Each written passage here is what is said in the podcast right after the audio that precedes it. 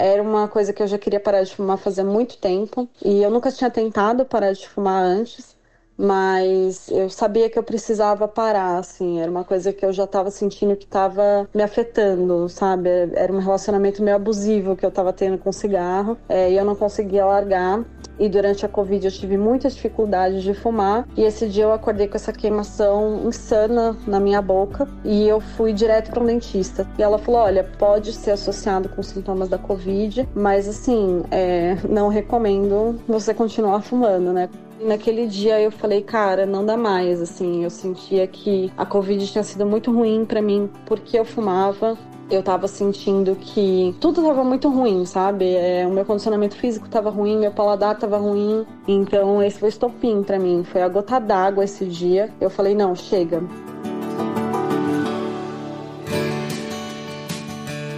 Oi, tudo bem por aí? Eu sou Adriana Kistler e esse é o nosso podcast Agora Vai, um projeto da Sorria, marca de produtos sociais que produz conteúdo sobre saúde e bem-estar em livros, nas redes sociais e também em podcast. Você encontra os livros da coleção Sorria na Droga Raia e na Drogazil. Toda vez que compra um produto Sorria, você também faz uma doação. Junto com a gente, você apoia 23 ONGs que levam saúde para o Brasil inteiro.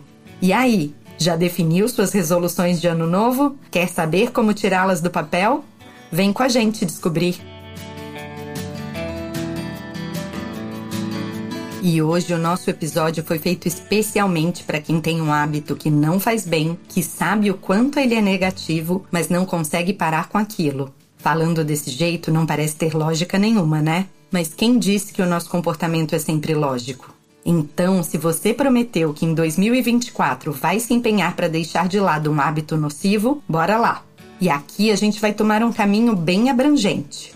Vale desde o costume de roer as unhas ou se atrasar com frequência, que podem parecer inofensivos, até problemas mais sérios, como vício em bebida ou cigarro. Parar de fumar, aliás, foi o grande desafio da jornalista Letícia Naísa, que você ouviu no comecinho do episódio. Para entender um pouco melhor do que estamos falando, hábito é um comportamento repetido com regularidade, que requer pouca ou nenhuma reflexão e que é aprendido. Ou seja, o hábito se desenvolve pelo reforço e repetição. Hábitos, portanto, são aquelas coisas que a gente faz sem nem pensar, porque já fazem parte da nossa rotina. Mas por que a gente insiste em comportamentos negativos a ponto de eles se tornarem um hábito? Segundo o psicólogo Marcos Lacerda, criador do canal do YouTube Nós da Questão, a gente repete esses comportamentos mesmo sabendo que eles não fazem bem por vários motivos. Primeiro deles é pelo reforço imediato. Muitos hábitos, mesmo sendo negativos, eles dão algum tipo de recompensa ou de alívio muito imediato, mesmo sendo prejudicial a longo prazo, não importa. O que importa para a gente é dizer agora, neste momento, isso me dá prazer. Um exemplo disso, fumar. Fumar pode proporcionar um alívio imenso do estresse na hora que você fuma. Embora, se você fuma durante anos seguidos, você pode acabar desenvolvendo uma série de doenças. Um outro fator que responde a essa pergunta é o condicionamento. Hábitos, eles frequentemente são resultados de condicionamento. Se uma pessoa associou que fazer determinada coisa dá uma determinada recompensa ou então um alívio, se isso vem do passado dela, ela faz essa ligação, é muito mais provável que ela repita esse comportamento, ainda que ela saiba que esse comportamento não é bom. Ou seja, os nossos hábitos estão muito ligados à satisfação e recompensa. Quando um comportamento, mesmo que seja ruim, traz algum efeito que dá prazer, muita gente acaba insistindo nele, até que ele vira um hábito mas é importante saber diferenciar um mau hábito de um vício. Segundo Marcos, no caso de um hábito negativo, apesar de ele poder te prejudicar ou até as pessoas ao seu redor, você ainda consegue ter algum controle sobre esse comportamento. Já o vício envolve uma dependência física ou psicológica de uma determinada substância ou comportamento. Nesse caso, a pessoa não tem quase nenhum poder de escolha. É o caso do vício em álcool, drogas, jogos de azar e até games. Nesses casos, o mais recomendado é buscar ajuda profissional. E a dificuldade de se livrar tanto de vícios quanto de hábitos ruins, diferentemente do que muita gente pensa, não tem a ver com preguiça ou falta de força de vontade. Existem razões muito mais profundas para certos comportamentos, que envolvem o nosso inconsciente.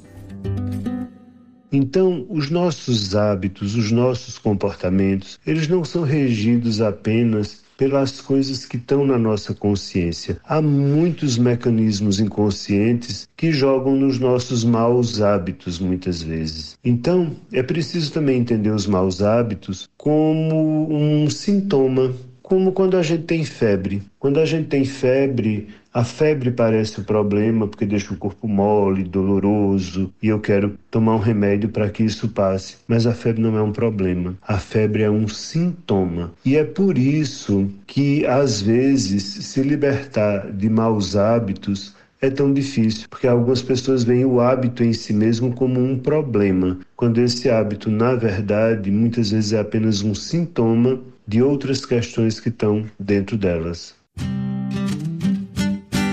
O Marcos também diz que um ambiente social que facilita a prática daquele comportamento é outro fator que ajuda a perpetuar hábitos ruins ou até vícios. Na história da Letícia, esse foi um dos obstáculos ao longo da jornada dela para largar o cigarro. Afinal, muitas vezes, fumar ou beber também acabam sendo atos de socialização. O meu cotidiano mudou completamente quando eu parei de fumar porque é, o cigarro era, ele era parte de uma rotina, assim, né? Também tinha esse momento com os colegas de trabalho de poder é, descer para fumar um cigarro, para, enfim, trocar ideia, desabafar. Você tinha esses momentos, assim, com o cigarro também. Então, é, eu parei de participar desses momentos. É, foi muito difícil, assim, para mim desapegar desses rituais, né? Porque aí o, o, momento do cigarro ele vira um ritual. Então, é, eu não busquei substituições, assim, ah, não, ao invés de fumar um cigarro, vou mascar um chiclete. Tem muita gente que usa esse tipo de estratégia. Mas eu não queria usar esse tipo de estratégia porque eu não queria trocar o cigarro por outra coisa. Eu queria largar um vício. Tem gente que tenta também ir diminuindo, né? Vai, ah, eu fumo 10 cigarros. Então no dia seguinte eu vou fumar 9, depois eu vou fumar 8. E eu sabia que isso não ia funcionar para mim, sabe? Eu, eu sabia que se eu começasse a cortar aos poucos, eu não ia, eu não ia conseguir. É, então a minha estratégia foi cortar tudo de vez e mudar radicalmente a minha rotina. Eu usava um aplicativo que você marcava quantos dias você estava sem fumar, quantas horas você estava sem fumar. E eu percebia que a vontade era muito momentânea, assim, sabe? Era muito tipo, a vontade passava em cinco minutos. Então eu me concentrava em outra tarefa. Eu ia fazer outra coisa do meu dia, assim. Eu comecei a preencher o meu dia com as atividades que eu realmente tinha que fazer.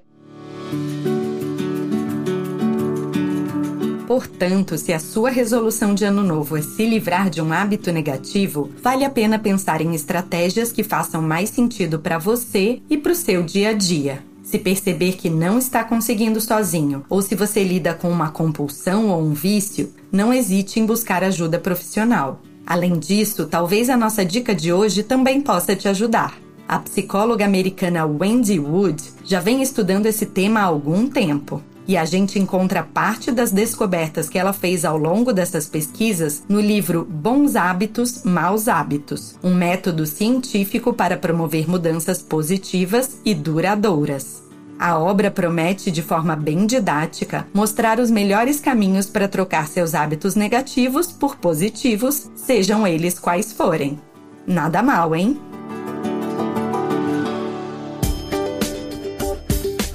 E agora que esse episódio tá terminando, conta pra gente. Que hábitos ruins você ainda tem dificuldade de deixar para trás? E quais estratégias já tentou botar em prática para dar um basta nisso? Não deixe de mandar suas respostas, assim como outras dicas e sugestões lá no nosso perfil, arroba Sorriamo do Mundo. Esse podcast é uma realização da MOL Impacto em parceria com a Droga Raia e a Drogazil. A produção e o roteiro são de Leonardo Neiva e a direção de Adriana Kistler. A edição de som e a montagem são do Bicho de Goiaba Podcasts. Eu sou Adriana Kistler e te espero no nosso próximo episódio. Até já!